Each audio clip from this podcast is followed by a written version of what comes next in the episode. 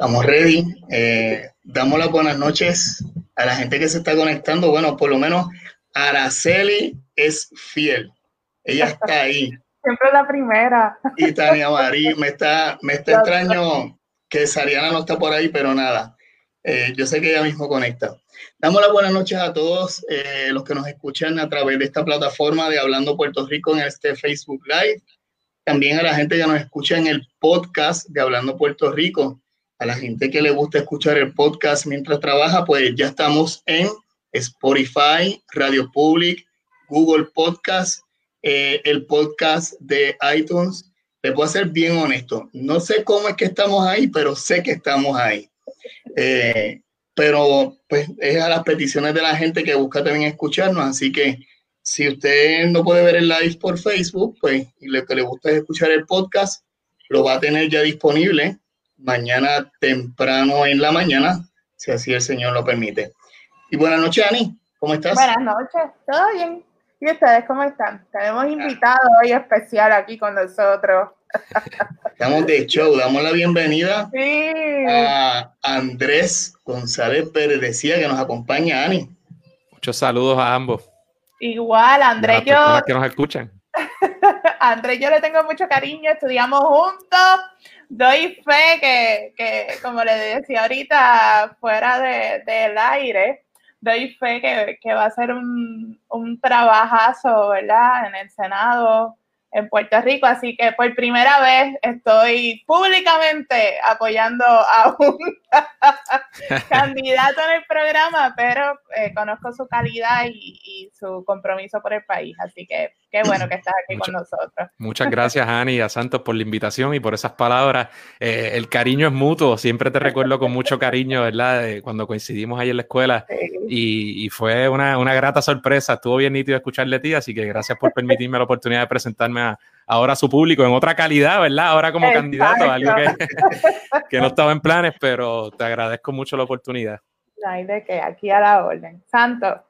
Bueno, Andrés eh, es candidato del Senado por San Juan eh, y lo hemos traído esta noche, pues, aunque es candidato por el municipio de San Juan, ¿verdad? Nos va a explicar por, por el área que está siendo candidato a senador, pero hay decisiones que él va a tomar en el Senado que también va a afectar la calidad de vida de todos nosotros los puertorriqueños. Aparte de que también queremos que la gente conozca estos jóvenes candidatos que están aspirando por el bien de nuestro país. Como siempre decimos a ustedes, en primer lugar, tienen hasta el 14 de septiembre para inscribirse a los jóvenes a los que tienen sus tarjetas desactivadas por alguna razón. Tienen hasta el 14 de septiembre de pasar por sus juntas de inscripción permanente y activar sus tarjetas o inscribirse para poder ejercer su derecho al voto el 3 de noviembre. Es bien importante que lo hagan. Muy especial a los jóvenes que nos siguen en nuestra plataforma, que se inscriban y recuerden ese voto no es que usted va a votar para ganar o perder, usted va a escoger una persona que va a dirigir los destinos de Puerto Rico junto a otro grupo de personas por el bien y la calidad de vida de cada uno de nosotros los ciudadanos. A veces yo escucho gente, ah, pero es que votar por fulano es votar el voto porque voy a perderlo. No, usted no lo pierde. Usted vota con su conciencia y la conciencia es la que lo va a dejar dormir o no lo va a dejar dormir. Por eso es importante que usted ejerza su derecho al voto con plena conciencia de por quién vota. No es por el partido de papi o mami, de abuelo de abuela, o por el que heredé o por el que me dio la plancha de zinc. No, te va a votar por una conciencia. Pero hoy le hemos traído al compañero, al amigo Andrés González Perdecía, Andrés, bienvenido y eh, estás candidato al Senado en San Juan por... Eso es así, es candidato al Distrito 1, que es también conocido como el Distrito de San Juan, eh, y es, ese distrito compone San Juan, Aguas Buenas y buena parte de Guaynabo, salvo eh, algunos barrios. estoy ahí aspirando por primera vez a ese, a ese escaño junto con, con, la compañera Adriana Gutiérrez Colón, eh, otra joven, eh, ¿verdad? Como también del, del, partido, que porque cada elector tiene derecho a votar por dos senadores por distrito y nosotros somos, ¿verdad? La oferta del PIB para el distrito de San Juan. Yo estuve mirando um, tu página en línea eh, y tu página de Facebook, pero antes de entrar a esa parte, ¿quién es Andrés? ¿Dónde nace? ¿Dónde se cría? Tiró piedras de vez en cuando, se sacó la rodilla, se rompió un brazo. No, hay evidencia de que tirara piedra. Este, y yo era, yo era bastante bueno, fíjate. Este, después en el camino, pues dirán otro, a otro que pase en juicio. Pues mira, yo, yo siempre he sido de San Juan. Eh, aunque, ¿verdad? Me crié en Cupey, ahí en esa, digamos, esa frontera entre San Juan, Guaynabo y bien cerquita de Cagua. Eh, estudié toda la vida en el Colegio Adianés en Guaynabo eh, y, ¿verdad? y como les dije, pues viví en, eh, crecí en, en, San Juan, eh, portándome más o menos bien, tratando de jugar baloncesto, siempre con aspiraciones a las que no llegué, pero, pero tratando. y luego de eso estudié, siempre fui independentista, yo creo un poco, ¿verdad? desde pequeño, en mi casa, como muchas casas en Puerto Rico, pues había, había de todo, ¿no? Mi mamá votó siempre por el Partido Popular, mi padre por el Partido Independentista, en mi familia hay de todo, eso pasa mucho. Y entonces, pero no es hasta que entro a la, Universidad de Puerto Rico, eh, a la Facultad de Ciencias Sociales, ¿no? Cuando quizá lo que era algo, no sé si llamarle, ¿verdad? Una cosa aprendida desde afuera, pues me empiezo a adentrar más en otros procesos políticos, eh, cosa que me marcó muchísimo y un poco me volví, como quien dice, más interesado en asuntos políticos. Eh, luego de graduarme entré a la Escuela de Derecho, ahí en Río Piedra, donde coincidí con Ani, este, unos años, además de que siempre debe ser interesante estudiar Derecho, eran unos años bastante tumultuosos. Oh, sí. y, cogimos, ¿verdad? Procesos huelgarios de los que, de los que aprendimos mucho.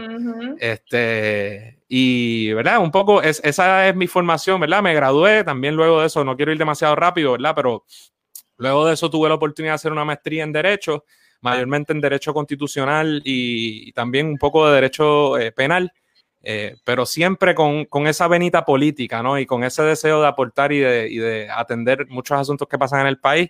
Eh, y yo creo que a grandes rasgos, ¿verdad? Eso, eso es un poco mi, mi trasfondo quizá más formal. Ah, pues, Ani, ya que dijo que estudió Derecho Constitucional, aquí está la persona que necesitamos. Sí, sí, lo, podemos después, lo traemos aparte, hacemos un panel y hablamos de, los proyectos que tiene por ahí Alessandra Ocasio y demás. Así que sí, yo sé que Andrés nos va a ayudar con eso. Me gusta mucho tu eslogan, ocupemos el Senado. ¿Para? ¿Para qué? ¿Por qué? ¿Cómo? ¿Quién? porque yo creo que, mira, eh, tiene una connotación, yo creo que hay un, nosotros tenemos una aspiración de que haya una continuidad de lo que pasó en el verano del 19, porque ciertamente es una, eh, eso fue un ejemplo, ¿verdad? Brutal del descontento que siente gran parte de nuestro pueblo hacia, hacia lo que ha estado pasando y hacia los dos, particularmente hacia los dos partidos que, que han tenido, que han estado dirigiendo Puerto Rico durante los pasados 70 años. Eh, obviamente eso no es, eso no, todas las personas que participaron ahí ciertamente no eran independentistas, no, eran pipiolos, no, éramos, no eran pipiolos solamente, estuvimos ahí como estuvieron muchos otros grupos de la sociedad civil en Puerto Rico, eh, incluyendo seguramente algunos anexionistas, ¿no? Este, o, un grupo nutrido de gente que, estaba muy eh, descontenta con, la, con lo que estaba haciendo su propio gobierno. Pero nosotros estamos convencidos de que para además de piquetear, además de protestar, cosa que, yo he utilizado por mucho tiempo, ¿verdad? Como herramienta política, este... Ani se ríe, porque sabe que sí, sí, este, pero hay fotos, hay fotos.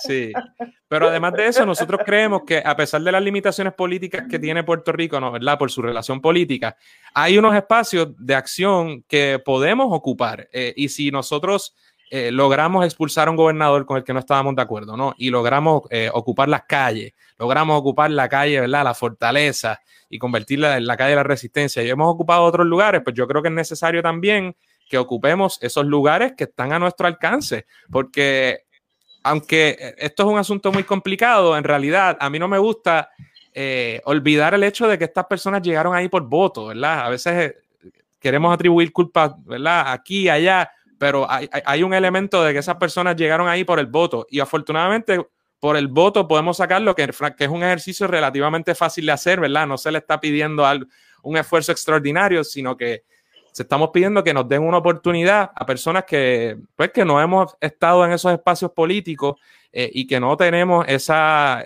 ¿verdad? Estamos, yo puedo fallar mucho en muchas cosas, pero yo les aseguro que yo no voy a incurrir en esos actos de corrupción ni en eso, ¿verdad? Esas cosas que hemos visto de, nuestro, de nuestros líderes por muchos años. Así que un poco a eso va el eslogan, ¿no? A, a que pues podemos, al igual que ocupamos las calles, ocupar el Senado.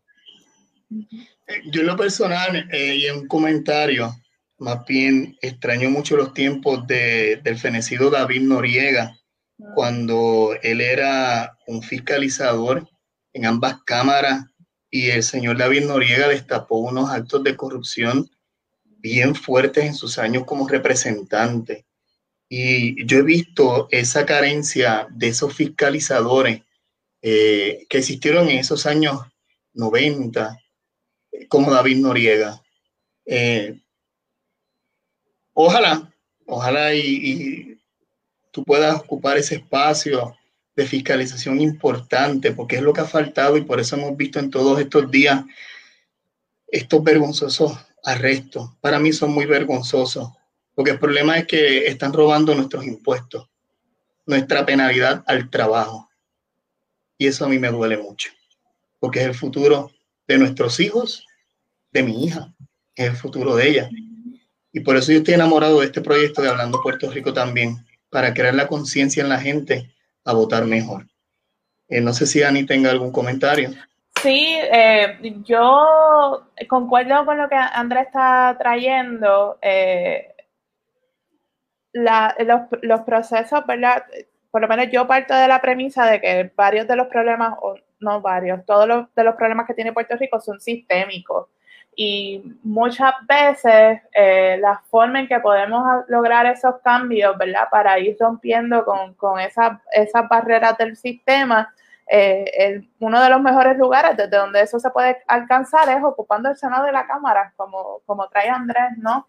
Eh, sí, los, los, movimientos sociales, eh, salir a la calle, ¿verdad? Yo me río porque es que Andrés y yo coincidimos en, esos espacios durante unos años, ¿no? Eh, es importante, pero necesitamos, ¿verdad? Eh, una estrategia.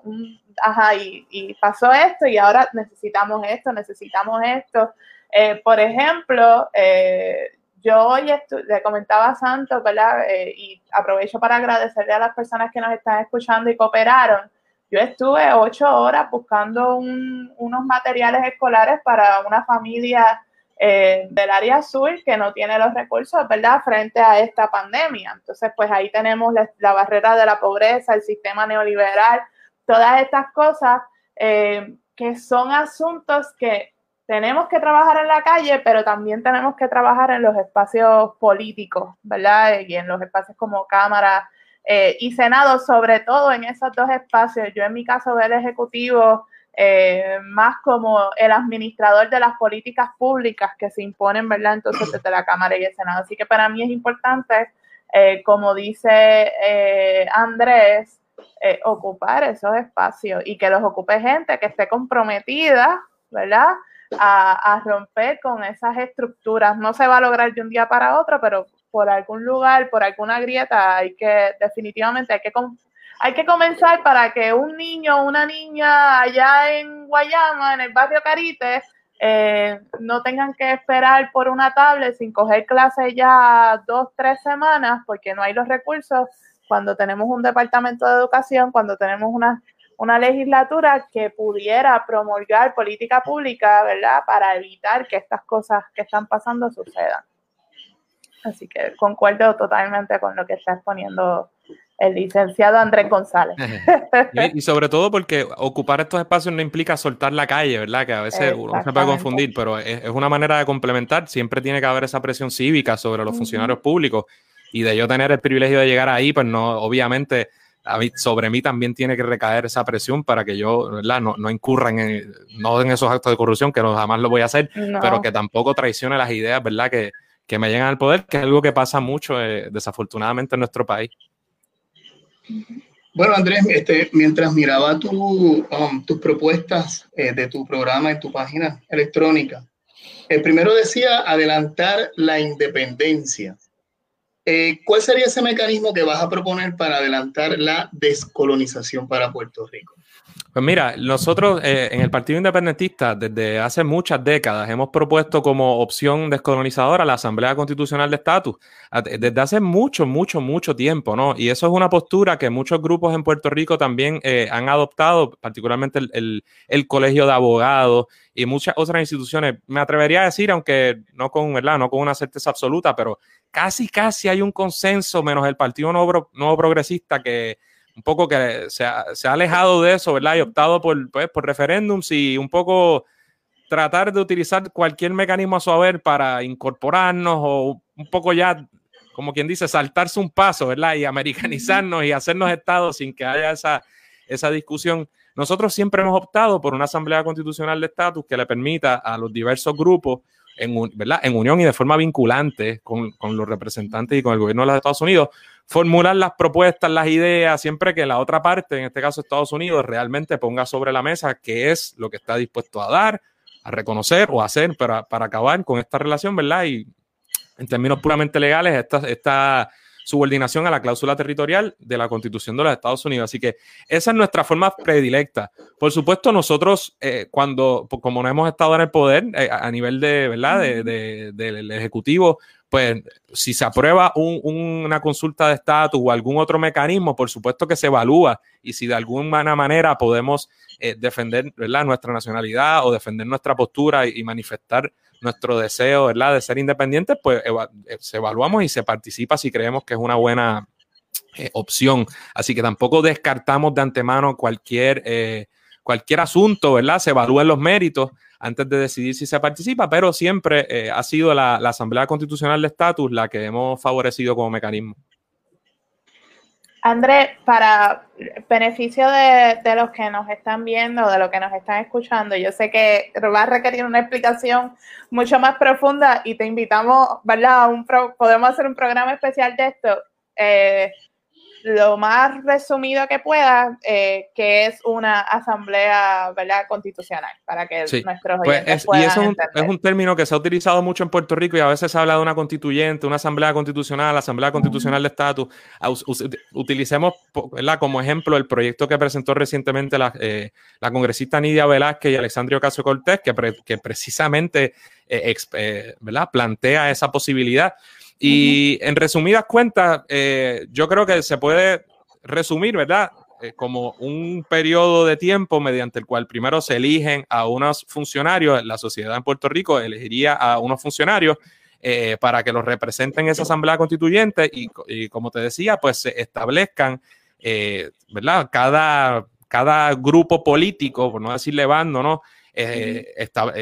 Organizados alrededor de una postura de estatus que claramente esté fuera del problema, ¿no? Que es la, la, situación colonial. Esa evidentemente no puede ser una opción, pero que cada uno plantee eh, sus propuestas, ya tanto que, puede ser eh, tanto de un periodo transitorio o si fuera algún tipo de, un pacto verdadero de libre asociación y los Estados Unidos estuviera dispuesto a eso, pues cuáles serían los términos, incluso en la independencia, si hubiera un periodo transitorio, qué cosas sucederían con la ciudadanía, eh, con la moneda, con todo ese tipo de cosas, porque aquí discutimos mucho por el estatus, pero rara vez hay unas discusiones serias de asuntos que tendrían que dilucidarse, incluso sea hacia la estadidad o hacia la independencia o cualquiera.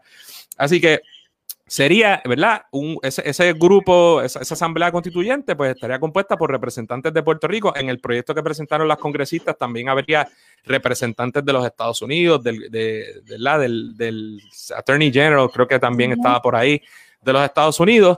Eh, en esa negociación con el propósito, en última instancia, ¿verdad?, de que, de que se lleguen unos acuerdos que luego el pueblo valide, por supuesto, eh, en cuanto a una solución final. E, eso es la, ¿verdad?, a grandes rasgos lo que sería la Asamblea eh, Constitucional de estatus versus el plebiscito u otro mecanismo, ¿verdad?, que sabemos que ofrece unas alternativas, la población vota y luego pasa lo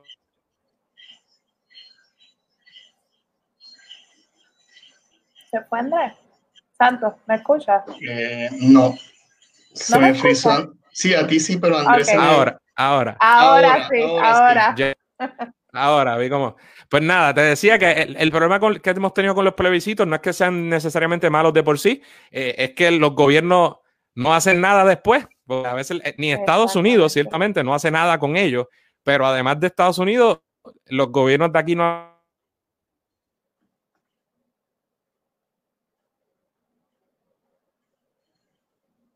dicen que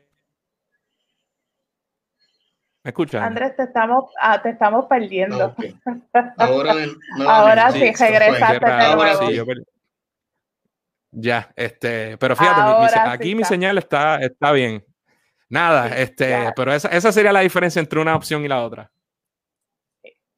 Yo, a mí, en, en lo personal, entiendo lo que, el asunto ¿verdad? con la asamblea es que le da el poder al pueblo, no es desde el proceso de colonización, ¿verdad? Desde allá de Estados Unidos, ¿verdad? Que es nuestro colonizador, sino nos devuelve el poder a nosotros para entonces poder tomar una decisión u otra, lo que hace, ¿verdad? Un, desde mi opinión bien personal, un verdadero proceso respecto a los derechos humanos, ¿verdad? Y, y cómo se debe llevar. Santos, yo sé que este tema a ti te encanta, así que tienes el flow ahí. No, no, está muy bien porque así también nuestros seguidores escuchan y aprenden también sí. porque la gente escucha Asamblea Constitucional de Estatus y como que, oye, eso es la independencia. Uh -huh. no necesariamente, o sea, es, es, reunirse para llegar a unos acuerdos y ver qué vamos a hacer, pero eso después lo cubrimos con la gente que sabe de eso de verdad porque yo soy vendedor, no abogado, así que eso lo hablamos luego. Pero, Pero ya, Andrés, ten, ya, tenemos a Andrés, ya nos dijo que sí, así que lo podemos sí. traer un viernes con calma a hablar de Esto eso. es importante que dijo que sí. Yes. sí de hecho, okay. es un programa, nosotros, perdón, nosotros aprovecho para pa la pauta sí, que yo tengo con, con Adriana Gutiérrez. Tenemos un programa también, un podcast que se llama Radio Independencia, ¿verdad? Uh -huh. Llevamos ya más de tres años con él.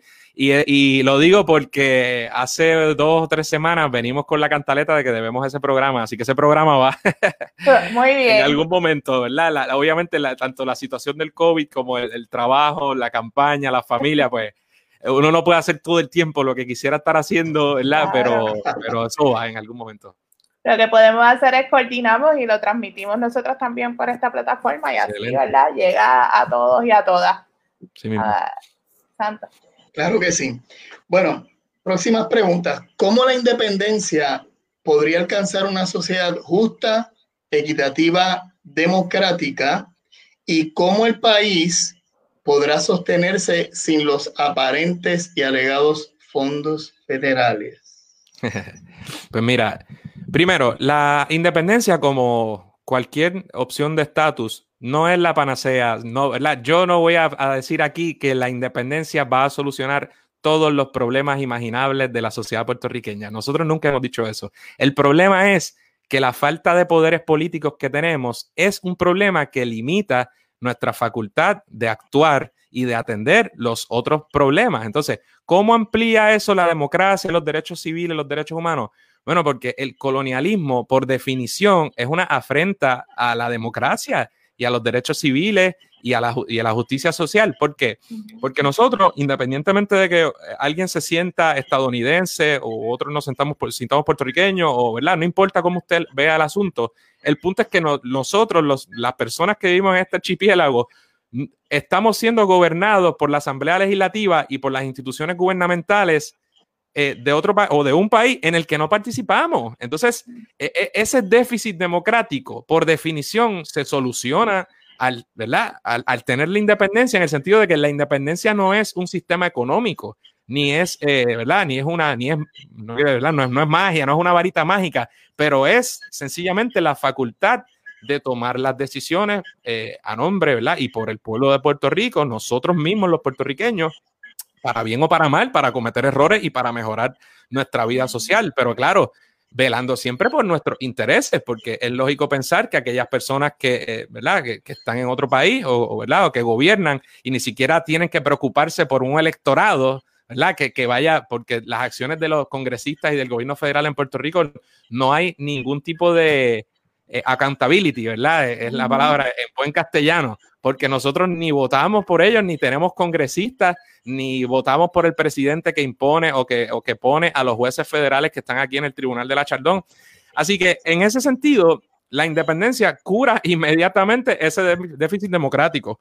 Eh, y entonces, sobre los fondos federales, mira, hay muchos, eh, hay muchos programas federales que no son, eh, digamos, ¿verdad? Como utilizamos el término aquí, ayudas, sino que son eh, aportaciones que se han hecho a través del tiempo por las propias personas, ¿verdad? El seguro social y muchas otras, que son aportaciones que uno hace y que a la larga, ¿verdad? Cuando llegas a cierta edad, pues vuelven hacia ti. Eh, y esas, obviamente, ya bajo la independencia o, y luego bajo un sistema nuestro, pues las personas como individuos que han aportado a, eso, a esos programas, deben tener el derecho y lo tendrán de, recibir lo que hayan aportado. Ya, ¿verdad? En un escenario de un Puerto Rico independiente, ¿qué mecanismos tenemos? Pues mira, en el 2020, en el mundo en que vivimos, en primer lugar, tendríamos los mismos que tienen las 200 y pico de repúblicas que, ¿verdad? que hay en este mundo, que incluyen eh, hoy día la facultad de hacer tratados de libre comercio con todo el mundo, incluyendo a los Estados Unidos, eh, en términos que pueden ser, a alguien le pueden gustar o no le pueden gustar, pero negociados por nosotros. Podríamos utilizar los mecanismos legales nuevos, ¿verdad? Eh, me viene a la mente rápido el salirnos de la cláusula de comercio de la Constitución de los Estados Unidos para, si quisiéramos proteger nuestro producto nacional, así hacerlo. Si queremos eh, hacer negocio con cualquier país, eh, ya sea Estados Unidos, España, México, China, Brasil, el que fuera, tendríamos facultades legales que no tenemos hoy día. Así que esos son eh, asuntos puntuales, ¿verdad? Muy concretos que un Puerto Rico independiente podría, eh, ¿verdad? Podría darnos, que no son cuestiones, digamos, románticas ni nada por el estilo, sino que son cosas que van a, la manera en que vivimos eh, los puertorriqueños y las puertorriqueñas. Así que eso, ¿verdad? Un poco a grandes rasgos eh, esas son muchas de las herramientas, sin hablar de otras que, por ejemplo, que utilizan muchos países que, de nuevo, uno puede estar de acuerdo o en desacuerdo con este tipo de financiamiento, por ejemplo, el Banco Mundial, Fondo Monetario Internacional, que uno, evidentemente, muchas veces no, ¿verdad? no, no van en los mejores intereses de, los, de los pueblos, pero son herramientas también que utilizan los países para, eh, si así lo deciden, ¿verdad? obtener financiamiento eh, y luego con los poderes soberanos que tienen, eh, pues pueden negociar o renegociar su deuda ateniéndose a las consecuencias que pueda tener eso, ¿no? Pero nosotros ni siquiera podemos negociar la deuda por nosotros. Tiene que venir un gobierno a imponernos una junta de control fiscal para que la negocie. Así que esos son, ¿verdad? Algunos de los mecanismos que tendríamos bajo un Puerto Rico independiente para mejorar un poco la economía. Algo eh, que, podemos utilizar de ejemplo eh, fue lo que ocurrió en el huracán María. Aquí hubo barcos de, ¿verdad? De, Latinoamérica, si más no me equivoco y más no recuerdo, eh, que si no podían entrar, que si podían entrar, que si había que pedir permiso, no, porque tenemos tal ley, la ley de cabotaje no permite. Pues miren, en una situación de emergencia nos ahorraríamos toda esa situación y pudiéramos recibir o dar, ¿verdad? Eh, y participar de esa cooperación internacional que en momentos como este, donde tenemos un COVID, una pandemia, ¿verdad? Que a, nivel global, eh, todos los países, ¿verdad? Necesitarían de esa cooperación y nosotros pudiéramos participar y beneficiarnos de eso, cosa que ahora mismo, pues, obviamente, pues no está, no está ocurriendo. Algo similar pasó también al principio de la pandemia, cuando todavía teníamos que esperar por los resultados del CDC en Atlanta, que creo que eso ya evolucionó, ¿no? Esa situación, pero en un momento dado, República Dominicana, Panamá, Cuba, todo el mundo estaba haciendo pruebas mucho más rápido que nosotros y por una razón difícil de entender, nosotros no, ni siquiera podíamos hacer las pruebas porque teníamos que pasar por el filtro de Atlanta. Y obviamente ya tú diste en el clavo, lo mismo para controlar la entrada y salida, nos desviamos un poco del tema, pero, ¿verdad? Sí, no, pero es parte de... Es parte de... Lo mismo, controlar la entrada y salida de nuestro propio pueblo y quienes no podíamos. Y cuando se bajaron los precios para que la gente viajara, tampoco teníamos ningún control porque todo eso eh, está actualmente eh, bajo el poder federal. Sí, son puertorriqueños los que están allí, pero es el, es el poder federal, es el gobierno de los Estados Unidos el que está eh, controlando todo eso. Ah, muy complicada, sí, muy complicado. la, la carencia de uno mandar en su casa es bien difícil, bien difícil. Por eso ese dicho de nuestros viejos, el que se casa, a su casa. Mucha razón, nosotros estamos en nuestra casa, pero no podemos mandar en nuestra casa. Pero anyway, um, uno de los temas que también estuve viendo en, en, tu página, Andrés, era la lucha por la justicia social.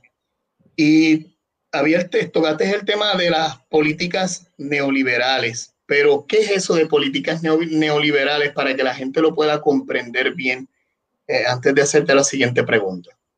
Pues mira, eh, son términos que ahora se repiten mucho y que uno a veces crean dudas, ¿no?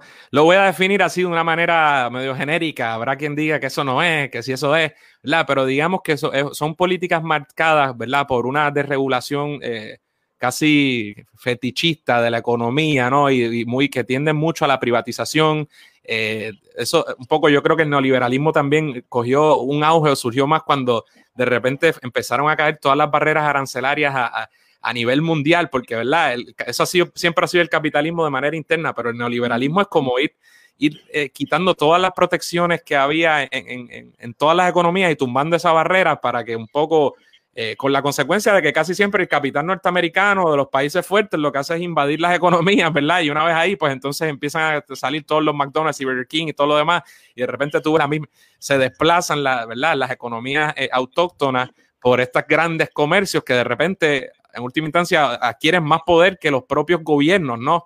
Eh, y empieza lo que, de lo que estábamos hablando. Entonces uno se empieza a endeudar. O sea que el, neoliberalismo lo, voy a resumir así, de esa forma, ¿no? Como, como ese casi desmantelamiento del gobierno por, con, con, la idea de que esa mano invisible del mercado y la privatización va a ser mejor para la economía siempre y va de alguna manera extraña a solucionar todos los problemas de las sociedades. Este, así que me voy con esa. Entre los ejemplos, ¿verdad? Para, para los, los que nos ven y los que nos escuchan, eh, podemos considerar ¿verdad? la ley 7 como una, pues, eh, una política que implementa el gobierno neoliberal, eh, la mal llamada reforma laboral que quitó derechos ¿verdad? a nuestros obreros y a nuestras obreras, a nuestros empleados y empleadas, ¿verdad? Y ese tipo de, de, de, política pública que lejos de beneficiar al ciudadano y a la ciudadana, ¿verdad? A cada uno de nosotros, pues eh, beneficia a la economía, a los patronos, que yo sé que a Santos le encanta algunos aspectos de eso. Aquí es donde Andrés y yo chocamos, pero, eh, eh, pero ah, lo que estamos viendo ahora mismo es, una cosa, ¿verdad? Es, es, es abismal. que, que el empleado tenga que trabajar sin las protecciones eh, por el COVID, ¿verdad? Todo este tipo de cosas, pues son algunos ejemplos para que Santos no se me, se me mucho, algunos ejemplos, ¿verdad? De lo que son políticas neoliberales. Santos, tu próxima pregunta. Ah, próxima pregunta. ok, más bien, ya, ya que nuestros seguidores pues tienen un poco claro lo que es eh, esas políticas neoliberales, ¿por qué razón entonces los partidos tradicionales PNP y PPD que llevan casi 70 años gobernándonos, han caído en esas políticas y si es posible salir de ellas, Andrés. Mira, esa pregunta eh, eh, complicada, ¿verdad? Una pregunta histórica, porque incluso cuando el Partido Popular para el 40 surge y, cobra fuerza, no era un partido, ¿verdad? Era un partido más progresista, más de izquierda, cuando todavía defendía la independencia. Y antes de que surgiera la operación Manos a la Obra, era el plan Chardón, ¿verdad? Mientras estaba el gobierno de Roosevelt todavía, que era un proyecto contrario a eso, ¿no? Era todavía la cosa del nuevo trato y, un poco era mucha, mucha inversión gubernamental y, crear la infraestructura necesaria. Ahora, una vez hecho todo eso por el gobierno, de los 50 para adelante, ¿verdad? Y luego en Estados Unidos de los años 70, pues surge esta idea de desmantelarlo todo y de un poco empezar las privatizaciones, ¿no? ¿Por qué? Pues mira, porque hay que marcarlo en, en, en, el, en, el, ¿verdad? en nuestra región y en el mundo. En los Estados Unidos, sobre todo desde los 80, eh, con Reagan, esa, esas políticas asumieron un, un, ¿verdad? un poder, una, sobre todo en todas las economías, eh, en todas las escuelas de economía en los Estados Unidos, y era el modelo a seguir, era como el, el, el nuevo, ¿verdad? Eso era lo que se trata, lo que se imponía en Chile bajo Pinochet y lo que se utilizaba para decir que estaba sacando a, a, a los países, eh, como se les llamaba entonces, ¿no? Tercermundistas o en, vías de desarrollo, eh, y estaban mejorando su economía, ¿no? Eh, lo mismo sucedió en Puerto Rico, en gran medida porque la hegemonía de esa mentalidad en los Estados Unidos en realidad es hegemónica, o sea, no ha habido eh, allí están los demócratas y los republicanos, pero esa diferencia por mucho tiempo, y cuidado si ahora hay un grupito que está tratando de cambiar eso, pero por mucho tiempo, por ejemplo, tomemos el ejemplo de Kennedy en los 60, que ¿verdad? es visto en los Estados Unidos como los liberales. Bueno, pero en términos económicos eran de derecha en cualquier liga, ¿no? Eh, o sea que todos los, todos los, los gobiernos en los Estados Unidos han tenido esa mentalidad. Ninguno, por supuesto, ha sido socialista, ni mucho menos. Incluso algo tan sencillo como la socialdemocracia en Estados Unidos era eh, anatema, era una cosa. Este, y en ese marco, imagínate qué van a hacer los gobiernos coloniales de Puerto Rico más que copiar eso. Ni hablar de que también se utilizó a Puerto Rico como laboratorio, como una contra Cuba, ¿no? En el medio de la Guerra Fría, para dar el ejemplo, montado en exenciones contributivas y todo el asunto de las 936 que eran un poco, eran esquemas ficticios en el sentido de que tú dabas beneficios contributivos a compañías norteamericanas y gente para que vinieran a cambio de que, de que crearan ciertos empleos, pero una vez eso desapareció, como hemos visto, una catástrofe total porque destruyó nuestra economía autóctona, pero ahora no se quedaron. Este, ¿verdad? Así que no hay un capital puertorriqueño autóctono fuerte eh, en ese sentido. Y yo creo que esa confluencia, ¿no? De esa mentalidad tan poderosa en los Estados Unidos eh, y en la región, porque no, no, es que esto no pase en todos lados, ¿no? Este ha sido este, auge eh, desde que, ¿verdad? Sobre todo después de la Guerra Fría, este, este era el, New World Order, ¿no? Esto, y el que no cayera ahí, pues estaba, o literalmente, por ejemplo, el caso de Cuba, pues, pues te atienes a unos literales bloqueos eh, económicos. Y yo creo que eso ayuda un poco a, a, a explicar, ¿no? Este, y ahí todo eso, eso se combina también con discriminación institucional, cosas, ¿verdad? Cosas como el carpeteo en los Estados Unidos y en Puerto Rico, eh, la Guerra Fría, como mencioné, o sea, se mezcla todo eso para que esa sea en los Estados Unidos, si tú te desvías de esas mentalidades, casi era on American, casi no, eso era el macartismo, ¿no? O sea, si tú te desvías de esa mentalidad y tratas de establecer otras políticas públicas, pues entonces te, te sacaban como si no fueras americano. Con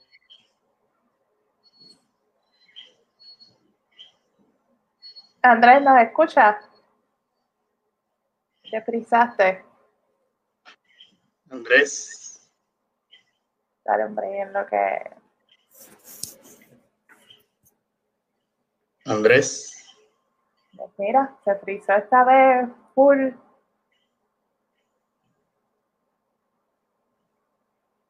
Andrés. Te iba a hacer un chiste. Santos, no estás en el micrófono de la iglesia. Uno, dos, tres. Andrés. el, robusto sistema de internet. Sí, es que, es que y esa parte, mira, salió. Esa es parte, ¿verdad? Del, del proceso. Sí. Esa es parte del proceso, ¿verdad? Tenemos una carencia de un montón de cosas que siempre se nos ha metido miedo con con, oh, no, mira cómo está tal país o mira cómo está el cual país. Nosotros no estamos tan lejos de esas cosas. Yo creo que nosotros estamos hasta peor que esos países, porque ahora mismo, por ejemplo, gran parte de los países suramericanos eh, están moviéndose a tecnologías ya 5G o ya tienen su tecnología 5G al día. Yo estuve dialogando con una amistad que vive en Argentina y me estaba diciendo que allá los servicios de Internet son una cosa espectacularmente rápida, o sea, que a veces no lo pueden creer. Eh, la rapidez de esos servicios de Internet, al igual que la eficiencia de los servicios de energía, de electricidad, de, de agua potable. Y a mí, pues, me entristece esto que esté pasando, pues, porque es muy buena entrevista con Andrés. Eh, estoy en la espera. Sí, está, está, parece que está tratando de conectarse y te comento que aquí en Patillas está tronando bien duro y una tormenta eléctrica. Se escucha. Pues como Andrés iba diciendo, ¿verdad? Es un proceso histórico. Yo por eso siempre digo en este foro que es bien importante conocer de dónde venimos y hacia dónde vamos. Este, y como él bien trajo en los 1950, o por lo menos esa infraestructura que se montó de ese estado benefactor, pues la situación no era la que estamos hoy, ¿verdad? Había otra perspectiva de cuál debía ser el papel del gobierno este, frente a eh, las necesidades de los trabajadores, las necesidades de, ¿verdad? de la ciudadanía, las necesidades de la población. Em, así que fue un cambio que se vio ¿verdad? a partir de los 70 y que nos ha llevado eh, de alguna extraña manera a donde estamos hoy. Por alguna razón, la responsabilidad eh, se ha vuelto ahora de manera individual, ¿no? Tú tienes que progresar. Si tú no progresas es porque no quieres. Eso es parte también del pensamiento neoliberal. Eh, si tú no te esfuerzas es porque no quieres. Tienes que empoderarte, tienes que echar para adelante. Pues mira, si si el Estado, que es el llamado, ¿verdad? No provee la infraestructura necesaria, eh, porque ha sacado las manos a la gente ese tipo de cosas eh, y, hacer ese, ese tipo de movimientos, ¿verdad? Y que haya ese tipo de movilidad social, se le hace imposible. Ah, gracias a Mari. este, se le hace imposible. Eh, no sé qué pasa, sigo tratando. Santo, verificate si Andrés está... Bueno, no está aquí todavía. Ay, se le cayó Liberty, que ya viene por ahí. Em, así que parte, fíjate, de lo que estábamos discutiendo esta semana en las clases, porque estábamos hablando... Estoy llegando, Ani. Ok, pues, eh, sí, no te preocupes. Llegaste. Perdón, no, no, te preocupes. No, Pero no te lo, preocupes. Lo que me preocupa es que el internet parece, estaba ahí como si estuviera bien, así que me perdonan, no sé. No, no. Este, Andrés, solamente estábamos comentando, ¿verdad? De lo que, de lo que tú estabas trayendo y, iba a compartir que eh, yo estoy haciendo un doctorado en política social en, la UPR y estábamos hablando específicamente esta semana, ¿verdad? Sobre ese cambio eh, respecto a la visión del Estado benefactor a las políticas neoliberales que tenemos ahora, como tú bien señalas, ¿verdad? Y ese switch que hubo y que ahora mismo, ¿verdad? Como parte de esa concepción neoliberal, eh, la responsabilidad del individuo, si tú no progresas es tu culpa, si tú no esto es, tu responsabilidad eh, y que em, poco a poco el Estado ha ido sacando las manos cuando debe ser todo lo contrario, ¿verdad? El Estado es el que debe de velar por los derechos de cada uno de nosotras, es el que debe fomentar, ¿verdad? E, ese cuidar de sus ciudadanos y ciudadanas, velar, ¿verdad? Porque todos tengamos lo mismo de manera equitativa. Así que nada, eso era lo que estábamos conversando. Santos, que sé que tiene un par de cosas que preguntar. Este, tengo a Andrés frisado, me parece. se fue otra vez. de nuevo. Sí, el internet está grave en área metro, grave. No, y él, comentó, que es una de las compañías líderes de Internet, ¿verdad? No le vamos a decir el nombre porque no nos auspicia, tampoco no nos interesa que nos auspicie. Pero, este... Regreso. Santo, aprovecha, pregúntale antes de que Andrés se congele, se nos pise otra vez. Tranquilo. ¿Tenías algo más, Andrés, que abundar sobre um, la primera pregunta? Con, eso cerramos. Y finalmente, que es un proyecto que, que, esos tipos de políticas se han descartado en muchos países, en Argentina, en un montón de países, como políticas fracasadas, malas, que, que desmantelan el gobierno y a la larga perjudican a las sociedades. Y no lo digo yo, lo dice, como, lo dice gente como Joseph Stiglitz y gente, ¿verdad? Premio Nobel de la, de la economía. Eh, así que son políticas que se han intentado en otros países por mucho tiempo y que los gobiernos eh, muchas veces y esos pueblos han, optado por, rechazarlas. Ok, la próxima pregunta, luego de escuchar todo esto de las políticas neoliberales, ¿cuáles serían tus propuestas para incentivar el empleo en el distrito que aspiras a representar en el Senado y a su vez, pues, que podrían impactar la isla? Pues mira, eh, lo bueno del distrito de San Juan es que como, se puede decir que es un microcosmos, ¿verdad? del resto de la isla. Este, es San Juan, Guainabo, eh, Aguas Buenas, parte de Guainabo. Eh, y, por ejemplo, nosotros en el programa municipal, ya desde el 2016, nuestro candidato a la alcaldía, Adrián González, tenía una propuesta para crear un banco de desarrollo municipal, un poco para sustituir el, lo que en, su, en algún momento fue el BGF cuando funcionaba y no estaba quebrado. Eh, y es una idea, ¿verdad?, que muy bien desarrollada por, por algunos economistas asesores nuestros, gente como Edwin Irizarry Mora, con la idea de que se nutriera de la patente municipal, del CRIM. Esto es una idea que es viable, eh, que no es, ¿verdad? No es, no es una idea fantástica que podríamos utilizar con el propósito de financiar eh, proyectos pequeños de pequeñas ¿verdad? y medianas empresas para generar eh, actividad económica en los municipios. Esto es algo que si se pudiera emular en el resto de los, de los municipios, ¿verdad? Sería fenomenal. eh, como dije en su momento, no podemos ya depender de, de, algo como el BGF porque ya prácticamente eso ni existe. O sea, ya, ya se han creado tantas entidades como ya ni sabe cuáles son las entidades que, que operan, ¿verdad? Y que, y que, jugaban ese rol que en algún momento fue el BGF. Este, y creemos, y eso es una, eso es una eh, alternativa que a mí me llena de mucha satisfacción porque, ¿verdad? Está bien pensada, es algo que se ha estudiado y creemos que podría ser una, ¿verdad? una opción para generar actividad económica en nuestro, en nuestro municipio. No, no, yo estoy encantada con la idea. Yo tengo oficina en Río Piedra, así que, eh, ¿verdad? Es una zona que necesita alto estímulo en estos momentos y que eso vendría súper, súper, súper bien. Y, y quiero pedir disculpas las personas que nos han estado viendo, porque no, no entiendo por qué a veces se, ha dado trabajo, pues. Se fue. Ser mi, la, la, compañía de internet, pa. Nada, pero no te preocupes, Andrés. No te, preocupes, eh, eso no tenemos el control. Ok, Andrés, en otra de tus propuestas hablabas sobre educar eh, en la equidad de género.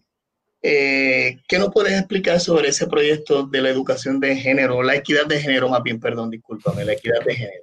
Pues mira, es un tema que a nivel, a nivel global ¿verdad? ha cogido eh, una importancia, yo creo que muchos, muchos grupos feministas y, grupos de la sociedad en general eh, han alzado su voz de una manera distinta en los últimos años, no solo el Me Too y, todas sus manifestaciones, sino grupos de todo tipo, ante las actitudes que se han tolerado por mucho tiempo como cosas normales, pero que en realidad son actitudes machistas, ¿no? Y en el caso de Puerto Rico se, se ha manifestado de forma clara en, pues básicamente el asesinato de mujeres por parte de sus parejas. Eso es, eso es, eso es de loco, pensar que, ¿verdad? Que tantas personas, tantas mujeres haya, puedan sufrir daño a causa de sus parejas, ¿no?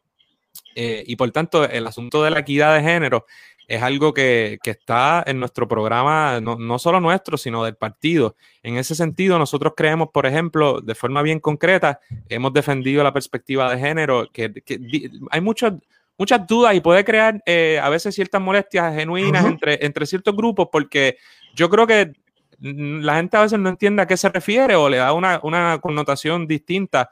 En última instancia, es e, el reconocimiento de que ¿verdad? todos somos iguales, pero que hay que atender la, eh, eh, y explicar y derribar ciertos mitos en cuanto a los roles que se le asignan a, ciertos géneros y, que debe tener, en este caso, ¿verdad? La, mujer en la sociedad o roles que asume siempre los hombres. Y, yo creo que en ese sentido nosotros concebimos la, perspectiva de género como educar a estas nuevas generaciones para que no cometan quizás los mismos errores que, nosotros que se cometía al enseñarle a otras generaciones como la mía, ¿verdad? Que a veces reproducíamos ciertas conductas, ¿no? Y los nenes aquí, las nenas allá, eh, y las nenes hacen esto y cogen estas clases de, o de deporte los nenes y las de economía doméstica las nenas, ese tipo de cosas, ¿no? De manera que yo creo que revisar eh, esas conductas que puedan perpetuar eh, asuntos de género eh, y que no, que no tienen una, que no son reales más allá de unas construcciones que se han impuesto eh, mayoritariamente por mucho tiempo, pues bregar con eso. Pero además de, eh, eso, eso es solamente una manifestación ¿no? de, de, lo que nosotros buscamos. Pero nosotros desde el PIB hemos presentado medidas para, ¿verdad? Para, concretas para evitar el acoso laboral. que se manifiesta muchas veces, no siempre, pero ¿verdad? muchas veces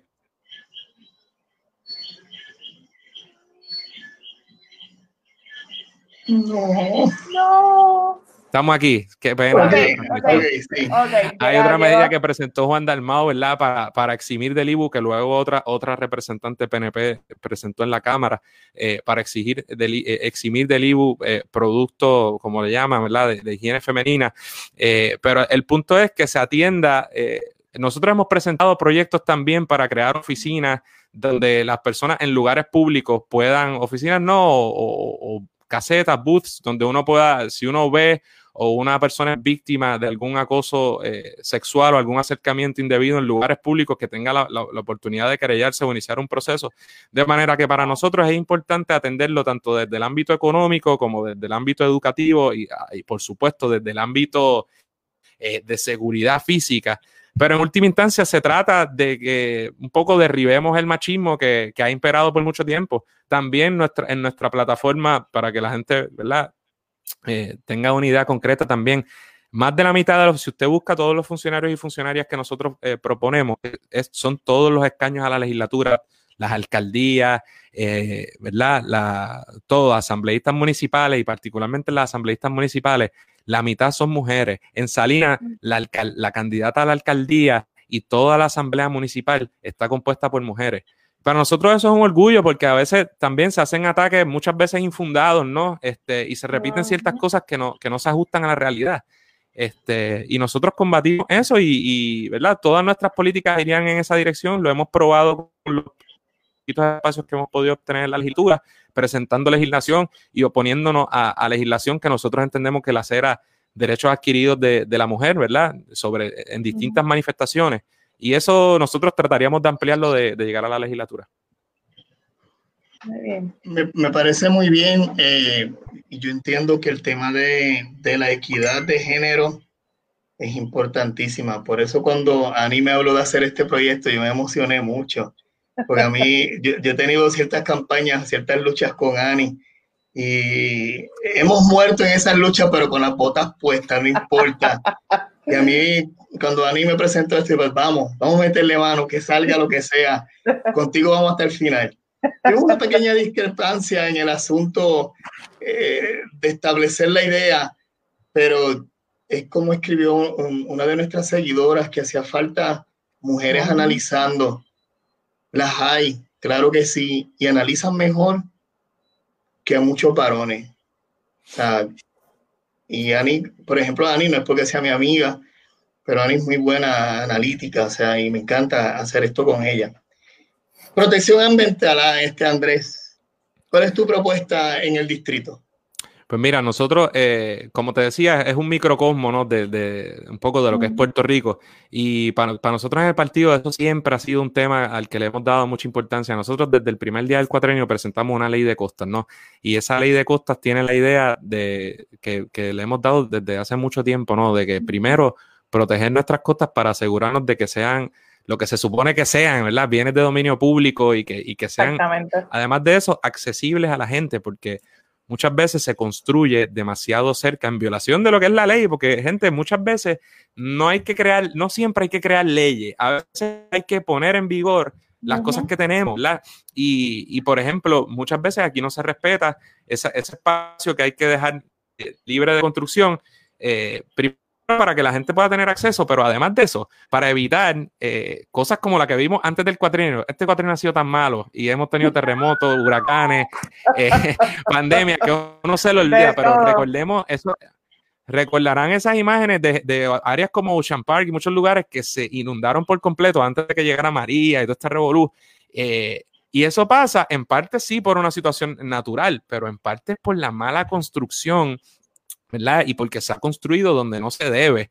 Este, así que nosotros, un poco, a mí me encantaría que nosotros tuviéramos una mayoría para poder impulsar esas ideas que nosotros ya eso se ha legislado, o sea que, ¿verdad? La gente que, a lo mejor esté dudosa y esté buscando alternativas genuinamente, pues yo le invito a, que busquen eh, esas medidas y vean una trayectoria que nosotros tenemos de, presentar medidas como esas, que desafortunadamente no ocurren, no, no, no se les da paso.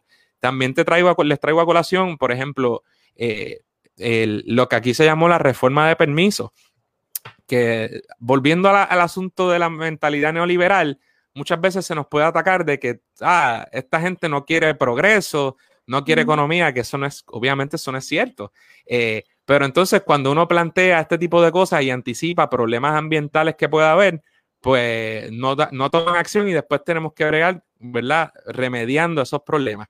Y por ejemplo, muchos, muchos grupos ambientales, gente como el licenciado Pedro Sade, la clínica eh, ambiental de la UPI y mucha gente que sabe, no este servidor, sino personas que son muy duchas en el tema, eh, se opusieron a la reforma de permisos, porque basado en esta idea de que toda reglamentación gubernamental eh, es, mala y que, y que lo que estás haciendo es poniendo trabas al desarrollo económico, pues quitaron un montón de, de, agencias o de pasos que había para asegurarnos de que pues, de que las cosas se están construyendo bien, de que las áreas merecen ser protegidas y, merecen ser protegidas. Y en última instancia, que no se hagan construcciones tanto en áreas ni en, forma que, luego estemos pagando las consecuencias.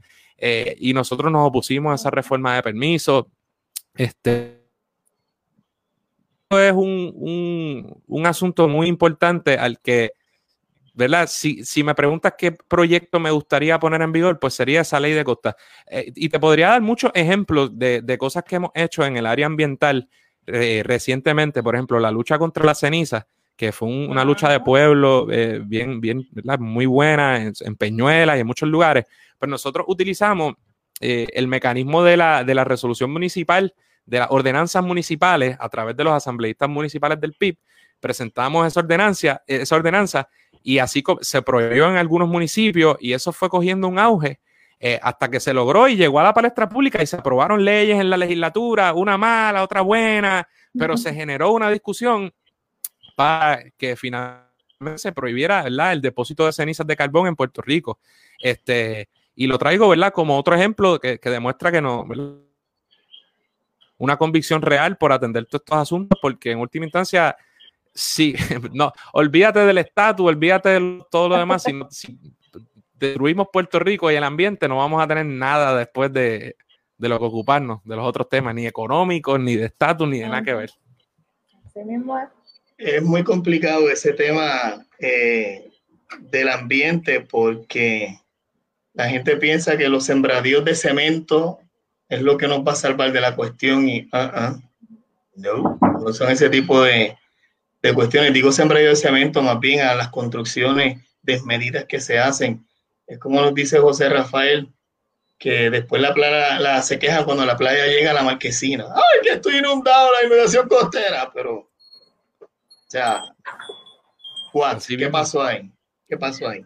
sí, lo que hay que darse una vueltita por Rincón, Costa, Costa Córcega, que la, la, la, la línea de edificios está totalmente ya dentro de, del mar, ahí se fue zona marítimo terrestre, ahí se violó todo. Y, mira, y pasa, y pasa mucho, entonces, eh, por ejemplo, hay lugares, ya sea Dorado, ¿verdad? O Río Grande, que, donde, donde la playa supuestamente es pública, pero para usted llegar a la playa tiene que llegar en helicóptero porque ni siquiera ni siquiera se dejan los espacios, ¿verdad? Esas servidumbres de paso, esas áreas que hay que dejar para yo decir, mira, sí, yo soy Andrés, yo quiero ir a la playa, no tengo que explicarte, yo no quiero ir a tu condominio, yo no quiero ir a tu hotel, yo quiero ir a la playa que nos pertenece o que no, ni siquiera nos pertenece, que es de la naturaleza. Este, y tú no debes, ¿verdad? No me lo puedes prohibir. Así que ese tipo de cosas, ¿verdad? Nosotros a través del tiempo hemos tratado de dar la lucha eh, para que se protejan eh, y seguiremos dándola. Vi uno de, de los temas que era defender la educación pública. Yo soy producto de escuela pública. Yo soy muy orgulloso de mis maestros de mi tiempo. Eh, los amo un montón y pues yo soy lo que soy gracias a ellos, a esa dedicación, ese amor que tuvieron conmigo. San Juan tiene varias escuelas municipales. Eh, ¿Qué tú propones para desarrollar esas escuelas y que eventualmente podrían impactar también el Departamento de Educación Pública de nuestro país? Pues mira, para nosotros eh, la educación pública para mí es crucial. Este, Es algo, nosotros creemos firmemente, como, como hemos dicho, ¿verdad? Por la trayectoria ideológica de nuestro partido, eh, tanto en el, en, el, en el, gobierno y en el sistema público, como particularmente en la educación pública, porque ahí está la esperanza y la base de toda sociedad, no solo en Puerto Rico, pero si uno no conoce, eh, para empezar, su historia, ¿verdad? Pero si no, tampoco eh, utilizas el sistema educativo para crear esos ciudadanos y ciudadanas que, quieres como sociedad, como nación, pues entonces no vas para ningún lado. Y, un poco esa, esa, mentalidad de la que ya hemos hablado tanto en el programa, de desmantelar todo lo público, se ha manifestado en el sistema educativo y es una pena. Es bien triste que muchas veces tengamos que recurrir, y no solo las clases altas, porque yo creo que hay algo de, ficción en pensar que, ah, pues en Puerto Rico no son los ricos solamente los que, ¿verdad?, optan por una escuela. Eh, por una escuela privada, quizás a veces no conocen, a lo mejor uno no conoce las bondades o la calidad de la escuela pública o a lo mejor no tienen los recursos de esa escuela que está buscando la familia. Esas son muchas razones.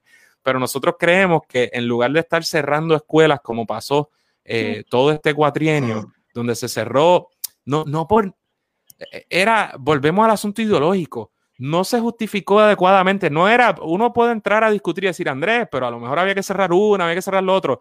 Lo que sucedió no fue eso, fue que vino una persona con una mentalidad empresarial y dijo, por razones ideológicas, que hay demasiado y empezaron a cortar.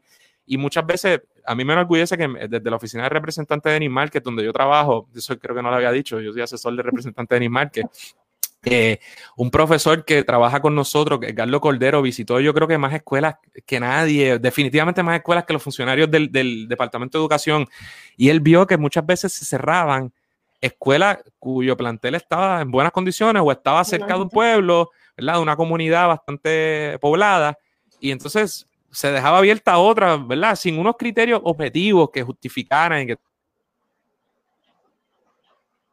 lógica para luego pasarle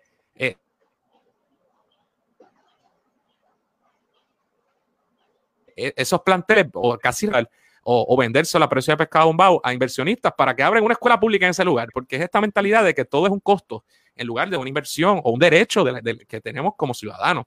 Entonces, San Juan tiene escuelas municipales, algunas muy buenas. Nosotros lo que podemos diferir de, alguna, de, algunos de los proyectos que ha habido en San Juan es que, por ejemplo, algunas se, se asemejan mucho a un estilo charter en el sentido de que, aunque son públicas, a veces se establecen unos criterios, ya sea de ingresos o algunos criterios que será su, su accesibilidad al, pueblo, ¿no?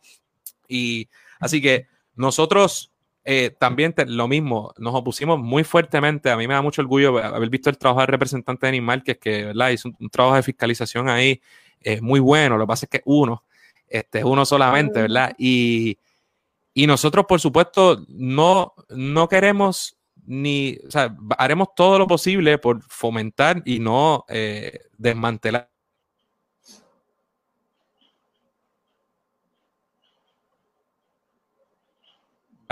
su creo que ahí estamos.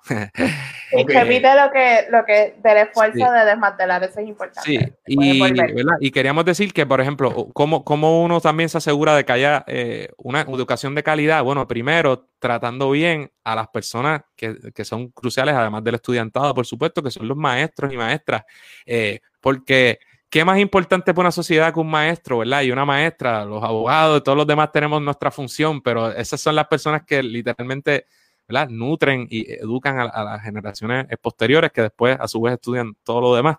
Así que nosotros primero creemos que es criminal eh, atentar contra los sistemas de pensión como se ha visto ahora, eh, contra los maestros, sobre todo, peor aún, cuando viene impuesto por una Junta de Control Fiscal que a su vez tiene esa misma mentalidad. O sea, eh, y lo reitero, no quiero aburrir con lo mismo, pero lo que yo quiero que la gente sepa es que puede haber discrepancias entre análisis económicos de, de, las personas. Eso, eso es genuino y que unas personas crean en una forma de hacer la economía y otras de otra.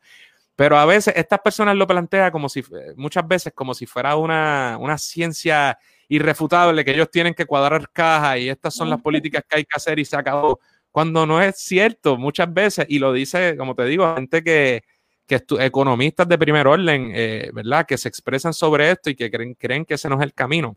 Y ya nosotros hemos visto este desmantelamiento y los efectos que ha tenido, eh, ¿verdad? tanto en nuestro sistema educativo como en otras áreas de, del gobierno. Así que nosotros, ciertamente, lo mismo, ¿verdad? Extrapolando un poco, la Universidad de Puerto Rico está dentro de mi, de mi distrito. Eh, nosotros creemos en una educación, ¿verdad? Pública, accesible, gratuita. Eh, y es algo que, como tú decías, yo estudié en Colegio de Dianes de Niño, pero yo, yo estudié en la Universidad de Puerto Rico, en bachillerato y derecho. Y para mí esa, esa es probablemente la mejor institución que nos queda en, en Puerto Rico. Yo creo que es, no tiene, virtudes y deficiencias, ¿verdad? Porque siempre hay espacio para mejorar, pero yo he tenido el privilegio también de estudiar en otros lugares y de verdad que la educación que yo recibí ahí fue de primer orden eh, y nosotros haremos todo lo posible porque eso eh, permanezca así eh, y mejore. Y, y, eso se consigue, por supuesto, asignándole los recursos debidos, que hay lugares para cortar, ¿no? Porque en el mismo Departamento de Educación, tú dices, André, ¿y cómo vas a pagar por esas cosas? Pero el Departamento de Educación tiene un, presupuesto grande, eh, pero por el asunto ideológico a veces se cortan maestros, no se le, o en la UPI no se, no se dan, se congelan plazas, no se les aumenta el salario, pero entonces eh, le das contratos a compañías privadas para que den tutoría. Eh, así que yo creo que se repite algo que vemos mucho en el gobierno, que es esta idea de que el privado lo va a hacer bien. Entonces, por tanto, le quito financiamiento público. Siguen lacerando lo público. En algún momento va a ser eficiente. Podemos hablar de la Autoridad de Energía Eléctrica, podemos hablar de tantas cosas. Si tú le, le, sigues cortando las manos, amarrando las manos para después decir, te lo dije, tengo que privatizarte, pues, evidentemente vamos a tener un problema. Nosotros creemos en canalizar los recursos para robuster eh, el sistema público en todas las áreas. Eh, tengo un comentario que me parece bastante interesante eh, de Gustavo Adolfo. Dice, estoy viendo. Él nos dice, ¿cómo usted, Andrés, me frizó? No, no, dale un break, él regresa. ahora sí. Yo lo estoy escuchando, sí, dale un break, dale un break. ¿Cómo usted sugiere volver a atraer a la clase media a la escuela pública? Me parece que nuestra sociedad, no solo el gobierno, abandonó la escuela pública. Ahora sí se ha frisado de nuevo, creo que. Caramba, me perdona, no pude, no pude escuchar nada. Ahora los veo y los oigo. Vamos a ver si. Te las repito con mucho gusto. ¿Cómo usted sugiere volver a traer a la clase media a la escuela pública? Y en su comentario, me parece que nuestra sociedad, no solo el gobierno abandonó la escuela pública. Sí, eh, de acuerdo, un poco por lo que decía, mira, hay un refrán por ahí que dicen, se repite mucho en ciertos países, ¿verdad? Que, que un gran país es aquel, algo así, lo voy a parafrasear, que un país rico no es aquel donde todo el mundo tiene un carro o los pobres tienen carro sino que, la, sino que las clases más, ¿verdad? más de más dinero utilizan el sistema público. ¿Qué quiere ¿verdad? ¿Qué es lo que hay detrás de eso? Bueno, que todos queremos la mejor educación para nuestras, yo tengo una hija, para nuestras hijas, para nuestra gente, para nosotros, y en última instancia uno dice, bueno, lo voy a conseguir donde esté, pero nosotros creemos que hay que canalizar los recursos para que ese sistema público sea el mejor, porque en última instancia nos beneficia a todos. Si no, entonces, las personas que tengan mucho dinero van a tener los recursos de llevar a sus hijos a unas escuelas, eh, ¿verdad? Élite, top. Eh, pero aquellas personas que no lo tengan se van a quedar atrás y nosotros creemos que eso no es justo porque la educación debe ser un derecho. Así que eh, nosotros obviamente tenemos, primero que la Universidad de Puerto Rico ¿verdad? Es, educación pública y tenemos escuelas públicas que, son buenas, igual que hay, no podemos caer en, los mitos, hay escuelas privadas que son pésimas. Este, O sea que yo pienso que el, truco es, primero, darle, asignarle los recursos debidos eh, y que en un país la educación tiene que ser financiada adecuadamente. Vamos a hablar de Estados Unidos, que, en lo que es salud, universidades, un montón de cosas, realmente es un ejemplo pésimo, eh, ¿verdad? Que no debemos emular. Pero hay muchos estados donde la escuela pública a nivel primario es, excelente y muchos lugares, o sea que no, no, hay que estar pensando que todo es antagónico, ¿verdad? Eh, y en ese sentido, hay que, primer, en primer lugar, no llenar esas instituciones de personas que solo están ahí para lucrarse, para recibir contratos que a lo mejor, o, para premiarse porque hayan aportado una campaña política. De nuevo, no todo, hay muchas cosas estructurales, pero también hay una cosa de administración de las personas que han estado ahí.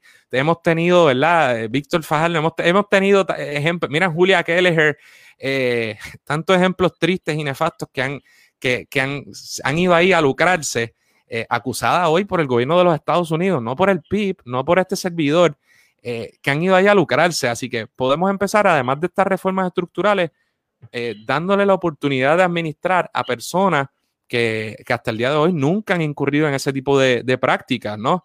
Este, y que ciertamente vendríamos con la idea de, dar todo lo que podamos para que, para que esos sistemas funcionen.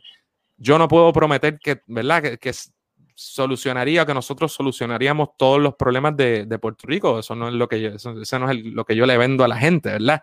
Pero basado en las ideas que, de las que les estoy diciendo, les puedo decir que daríamos el máximo por defender esas instituciones en lugar de desmantelarlas. Hay otras personas que les dirían abiertamente que es que el sistema público no funciona eh, y hay que, por ejemplo, darle vouchers o hacer escuelas charter eh, y que el sistema privado eh, se encargue esa es una diferencia, eh, ¿verdad? Claramente ideológica entre este servidor y nuestro partido y otra, y otra táctica que hay, este, que pueden pensar como, quieran, pero yo creo que eso repercute en una edad social eh, brutal que no es buena para Puerto Rico. Yo en lo personal siempre he pensado que desde los tiempos de, pues, de Pedro Rosselló González se orquestó un plan para desmantelar el sistema público y llevarlo hasta lo que es hoy y hacerlo desaparecer. Pero anyway, eso es otro tema, eso es una gencilla que yo tengo de esos años. Porque es que... Ah, así fue, bueno, y todo. La telefónica, un montón de ejemplos. Es que el problema es que Pedro Rosselló pasó de ese tiempo y se mantuvo la cuestión de seguir desmantelando el sistema público, o sea, y, siguieron aportando. Vino el, eh, eh, Doña Sila aportó a seguir el desmantelamiento, después Aníbal continuó, el Fortuño lo continuó, Alejandro lo continuó, Vicky lo continuó.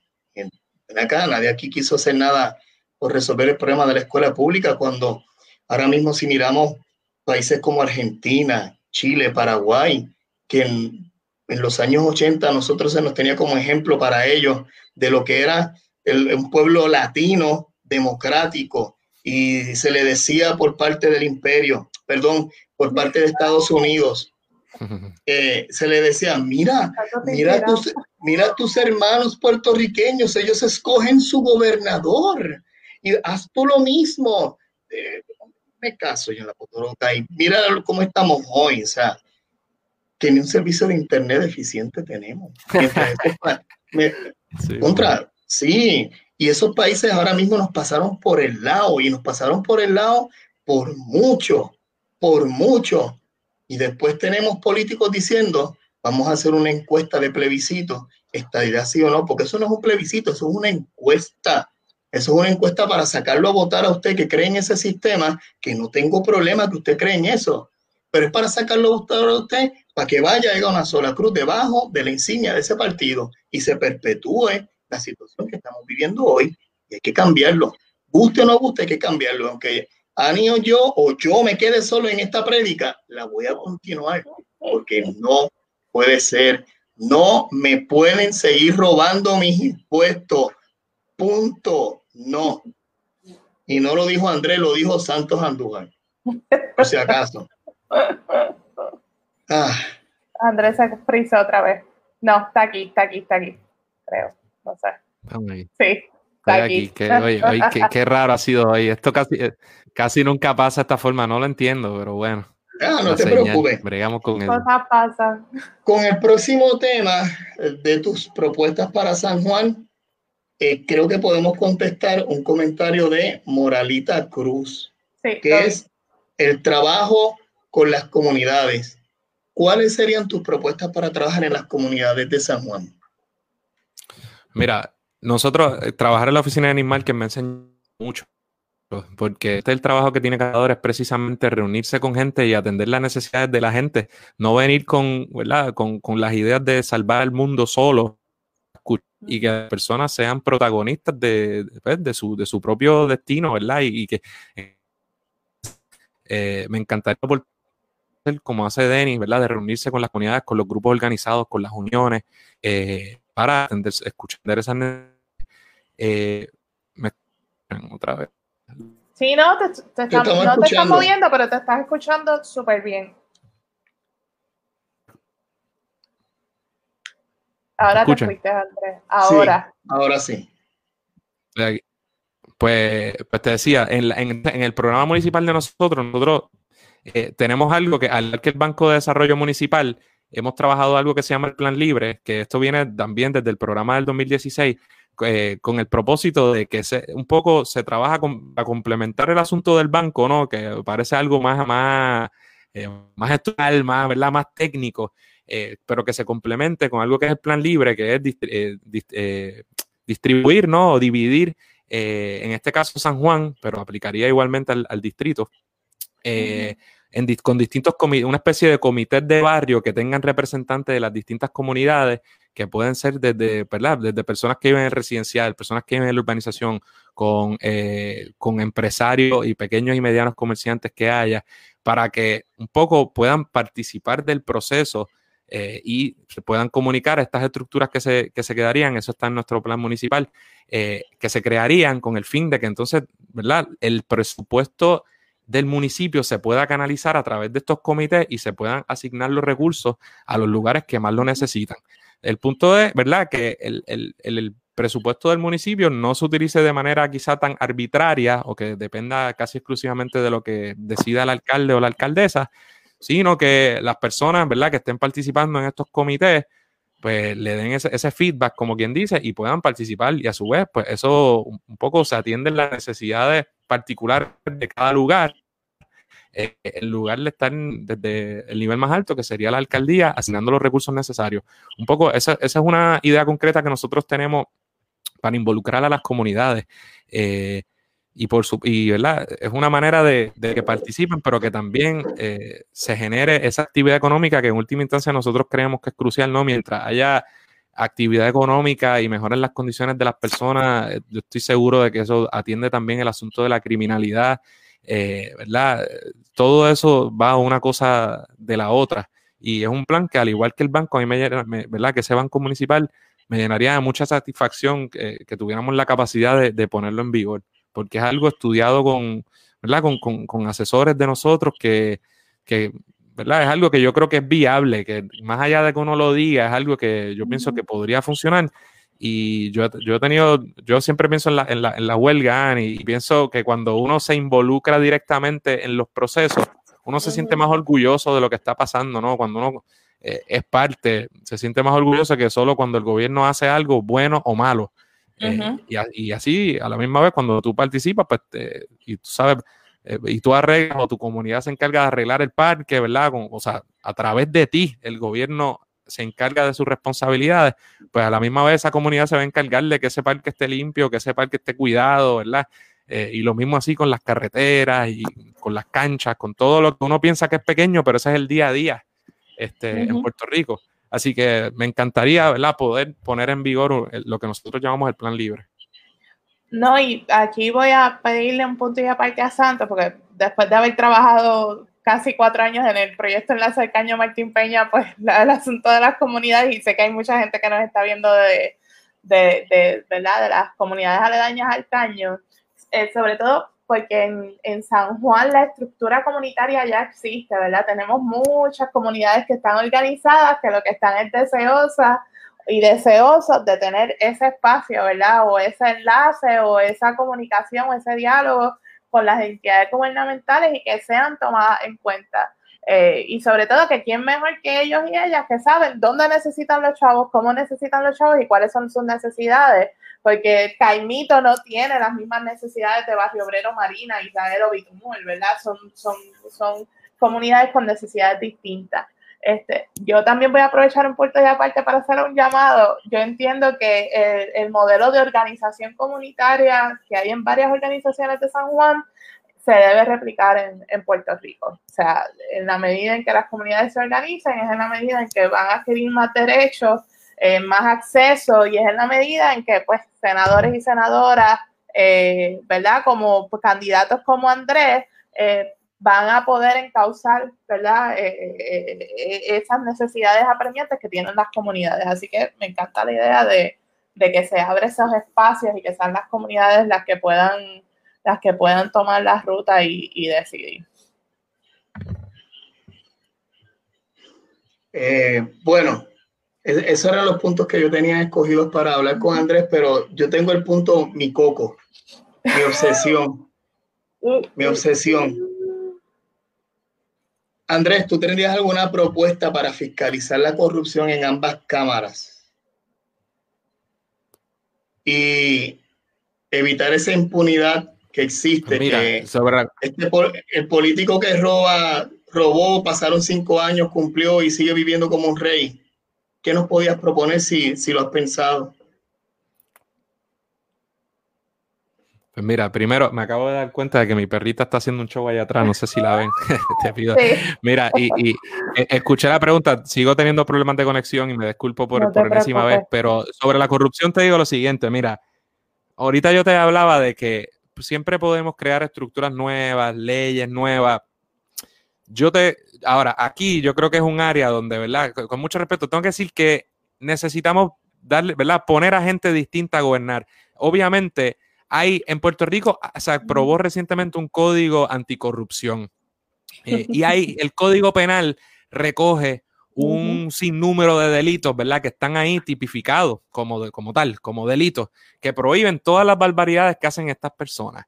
Este, así que nosotros podremos eh, recrudecer las leyes, pero en última instancia, si nosotros no dejamos de votar por corruptos eh, y corruptas, el problema va a persistir. Así que yo creo que esto es un área donde hay, yo creo en robustecer, ¿verdad? Eh, los mecanismos disponibles, pero por ejemplo, hoy hay delitos que requieren restitución para que estos pillos devuelvan, en teoría tengan que devolver lo que se roban. Eh, de nuevo, el código electoral impone, además de penas eh, criminales, también muchas prohibiciones de que vuelvan a ocupar cargos públicos y ese tipo de cosas. Pero eso no ha impedido, ¿verdad?, que los legisladores, funcionarios públicos de todo tipo se han acusado, curiosamente, muchas veces por el gobierno federal, del que tanto ellos hablan. Y uno se pregunta, ¿qué pasa con el gobierno? ¿Qué pasa con el Departamento de Justicia, mano? Qué, qué triste, qué, qué pena eh, y lo digo, ¿verdad? Con respeto a las personas que hayan ocupado ese puesto, ese puesto, pero a mí me daría una vergüenza terrible que si yo fuera secretario de justicia y el gobierno de los Estados Unidos me estuviera restregando en la cara todo el tiempo sacándome corruptos, jefes míos que me pusieron ahí, este, ¿verdad? Por actos de corrupción cuando yo no hago nada como secretario de justicia. Y yo creo que eso es una de las barbaridades más grandes. Así que eh, en Puerto Rico puede haber un problema de, ¿verdad? Hay gente que ha planteado que, por ejemplo, el secretario de justicia no debería ser nombrado por, el gobernador y, confirmado por el Senado.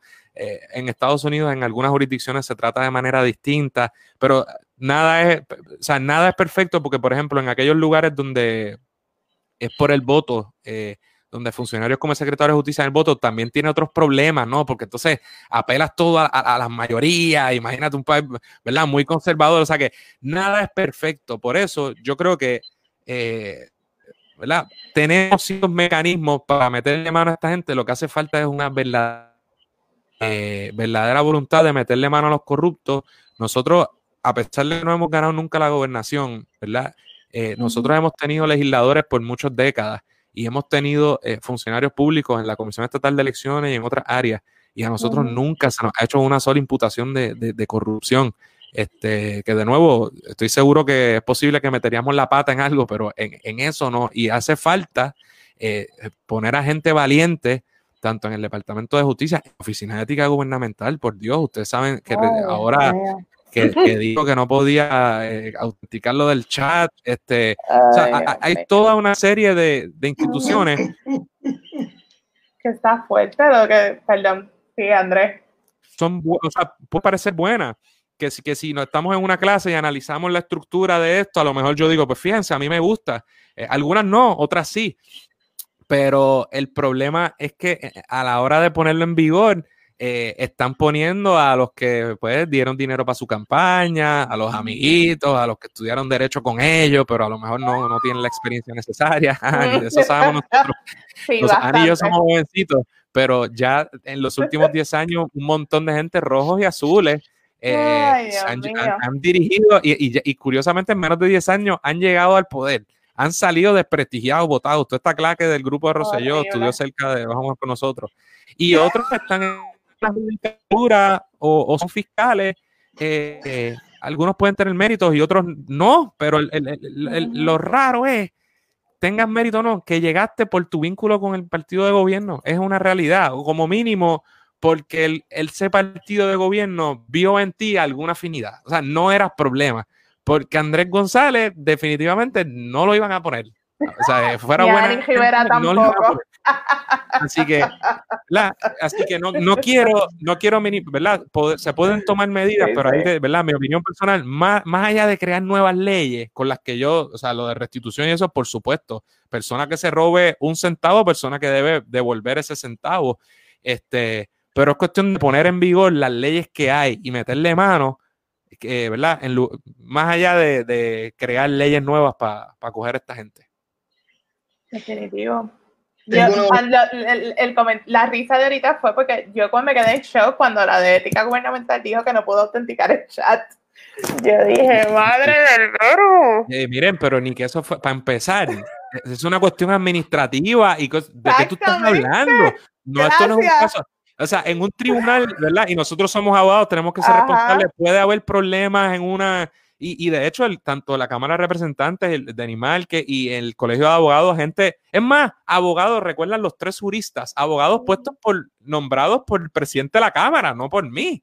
Llegaron a las conclusiones de que posiblemente había delito, que a lo mejor si se investigaba, y en una investigación administrativa, tú me estás diciendo que tú paralizaste todo esto porque no pudiste autenticar. Eso, eso no tiene ningún sentido. No, no.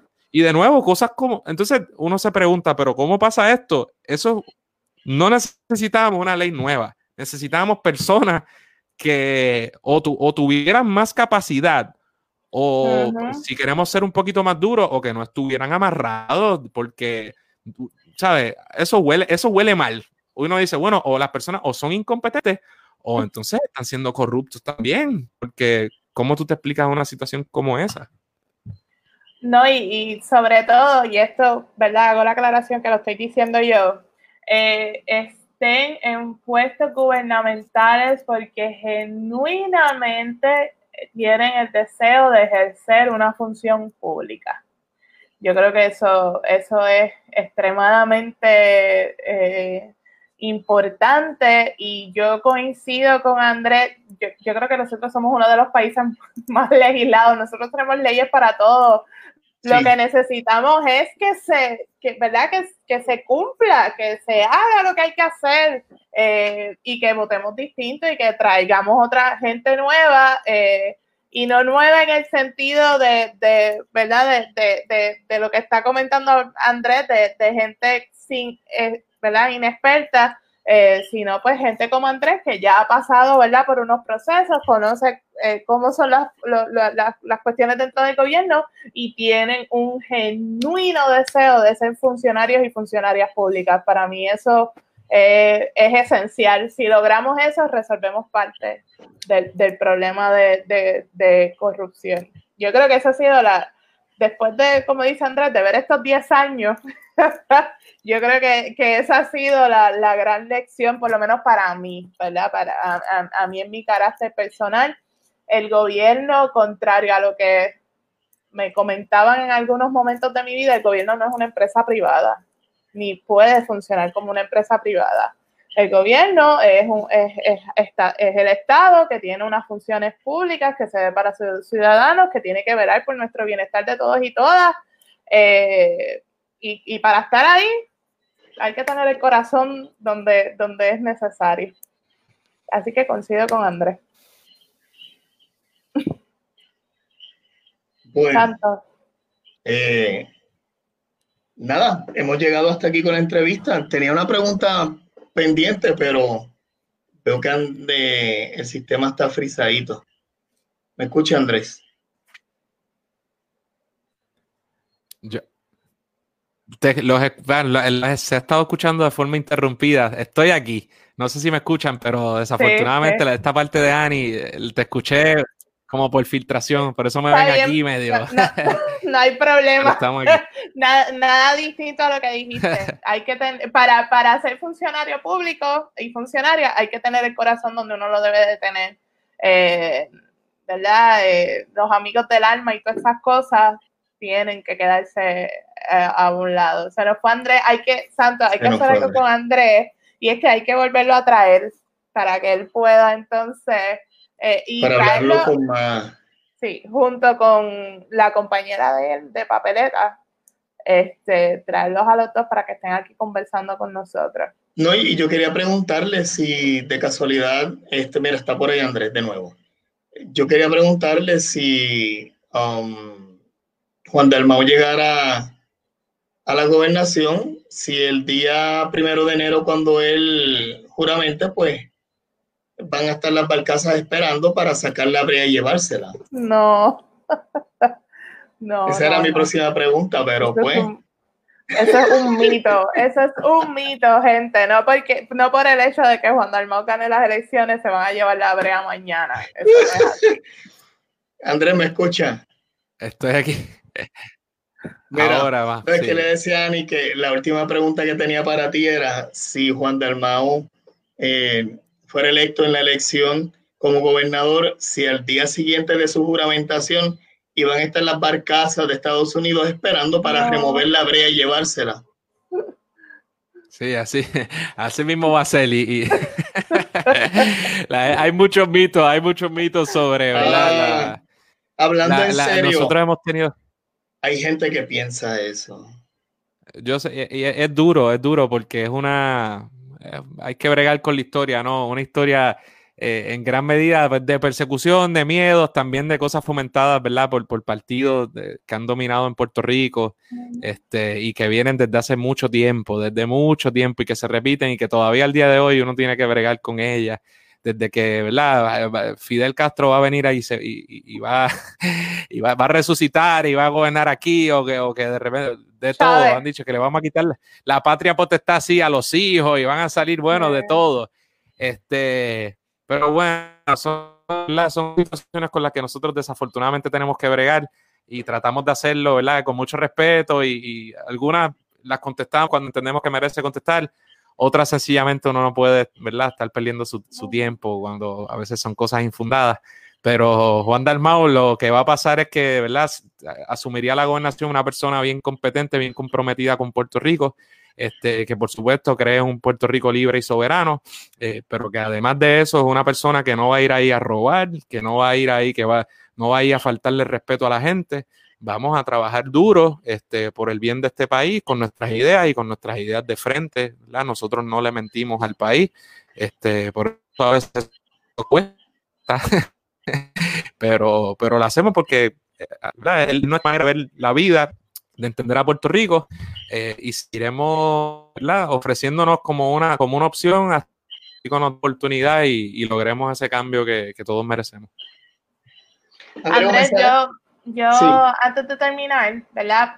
Eh, dado la situación de hoy, nos gustaría hacer otro programa contigo y con tu compañera de papeleta, ¿verdad? Porque es importante y nos gustaría tenernos a los dos, así que nos, nos dice cuál es la disponibilidad eh, para volver a, hacer esto mismo eh, y que puedas hablar libremente sin que tu compañía de internet provoque algún, algún asunto. Así que Yo no, que es, rarísimo porque Sí, les pido disculpas, es rarísimo porque de nuevo la conexión parecía estar bien, no lo entiendo, pero eh, pero sí, y ¿verdad? aprovecho mi compañera papeleta, Adriana Gutiérrez, tremenda, una joven, más joven que yo. Siempre jugamos con eso, este, va a sentir viejo. Eh, abogada también, fue de nuevo, estamos aquí. Eh, así que, ¿verdad? Sería un placer para nosotros. Siempre estamos disponibles para, aprovechar estos foros. Aprovecho antes de que me vaya de nuevo para darle las gracias, este, ¿verdad? Por la oportunidad saludos público por, por haber estado aguantando todo este rato a pesar de los problemas técnicos. Este, pero nosotros aprovechamos todas las oportunidades que se nos brindan, sobre todo en esta situación tan rara, ¿verdad? La pandemia, donde no es aconsejable salir mucho, donde todo es un peligro, pues aprovechamos estas oportunidades. Les invito también a que nos busquen en Radio Independencia. Tenemos un podcast sobre 160 y pico de programas. Hemos tenido gente de todo tipo. Es un programa de política, derecho y todo lo que se nos ocurra, ¿verdad? Desde, el independentismo, pero hablamos de todo, de, todo, lo que usted se puede imaginar. Y hemos tenido gente de todo tipo, desde prisioneros políticos hasta eh, cantantes. El otro día tuvimos a Mónica Puy, que hemos tenido a Rubén Blades, hemos tenido a, distintas personas, este, y hablamos de, ¿verdad? de una manera informal. Eh, así que los invitamos a que, a que nos escuchen porque ahí también pueden saber un poquito más de mí y de Adriana y, ¿verdad? y de lo que nosotros representamos. Claro que sí, muchas gracias Andrea, agradecemos esta oportunidad que nos han brindado y el esfuerzo que se ha realizado hoy, así que éxito, adelante y espero que el mensaje, el mensaje de los constituyentes de tu distrito senatorial pues lo hayan escuchado. Y más que nada, que te den la oportunidad, que salgamos de la misma cosa y comencemos a ver cosas nuevas para el futuro. Así será. Gracias, Andrés. Andrés, muchas gracias. Eh, Gracias, hasta la próxima. Gracias a ti. por parte de nosotros, eh, les debemos la encuesta. Eh, podemos sacar el, viernes. Yo te soy franca, los resultados están tan como están que esto merece que nos encontremos. Sí, el viernes, sí, hay que hablar de esto con calma.